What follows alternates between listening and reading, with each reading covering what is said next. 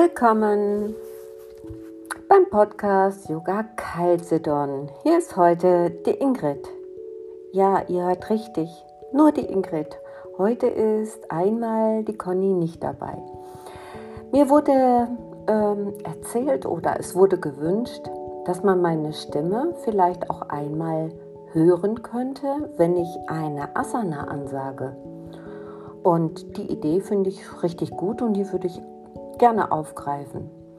Und da ist mir direkt eine Asana eingefallen, die so richtig, ähm, wie soll ich sagen, erhaben ist, die man sowohl im Hatha-Yoga praktiziert, als auch wunderbar im Yin-Yoga.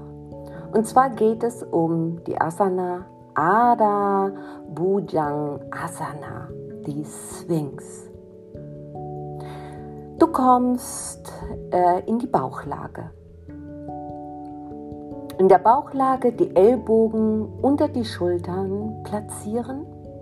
Die Hände liegen parallel und schulterbreit mit den Handflächen nach unten. Das Schambein fest in den Boden pressen, Gesäß- und Beckenbodenspannung halten. Die Füße sind parallel. Du kannst auch gerne die Ellbogen als Maß umfassen, damit du in etwa weißt, wie weit die Arme auseinander sein können. Der Blick geht mit geschlossenen Augen Richtung Stirn.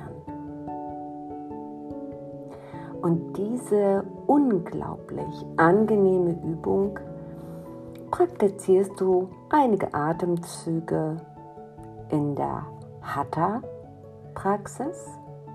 Die Wirkung körperlich, die Lendenwirbelsäule wird gestreckt und richtig beweglich. Und äh, geistig fördert sie natürlich die Konzentration.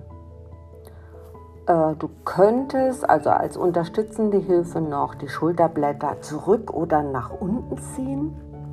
Und Achtung, falls du Beschwerden im Bereich der Bandscheibe oder im Lendenwirbelbereich hast, haben solltest, bitte unbedingt auslassen, diese Übung. Wie gesagt, das war die Ansage für den Hatha-Bereich. Jetzt gehe ich noch einmal kurz in den Yin-Bereich. Da liebe ich diese Übung. Und wenn man diese Übungen ausführt, diese, speziell diese Sphinx, mm, ihr werdet euch wundern, wie sich der untere Rücken entwickelt.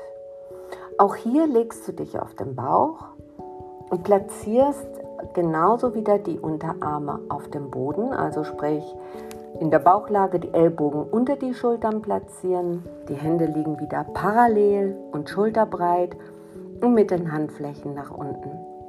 Und du kannst das Ganze auch noch intensivieren beim äh, Yin für mehr Öffnung in der Wirbelsäule, die Unterarme auf eine Decke oder eine Yoga-Rolle erhöht platzieren.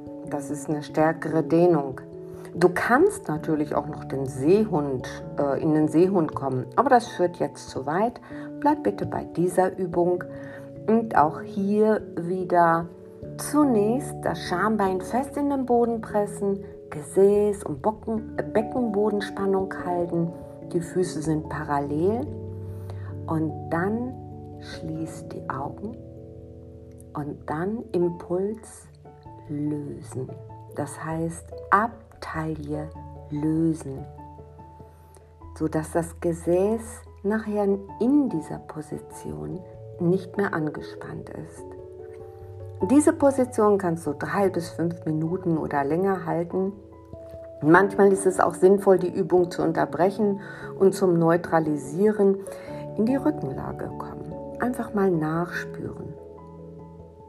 Auch hierbei, es wirkt besonders auf die Lendenwirbelsäule, stimuliert und kräftigt ordentlich die Wirbelsäule, dehnt die Vorderseite des Oberkörpers und Achtung, wirkt auf die Meridiane von Magen, Milz und Nieren.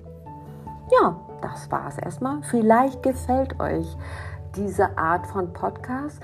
Kleine Anleitungen der Asanas und wenn es dir gefallen sollte, bitte einfach einen Kommentar schreib einfach unter yoga-calcedon oder info at yogacalcedon.de oder einfach als Kommentar in diesem Podcast. Hab einen wunderschönen Tag und ganz viel Spaß beim Üben.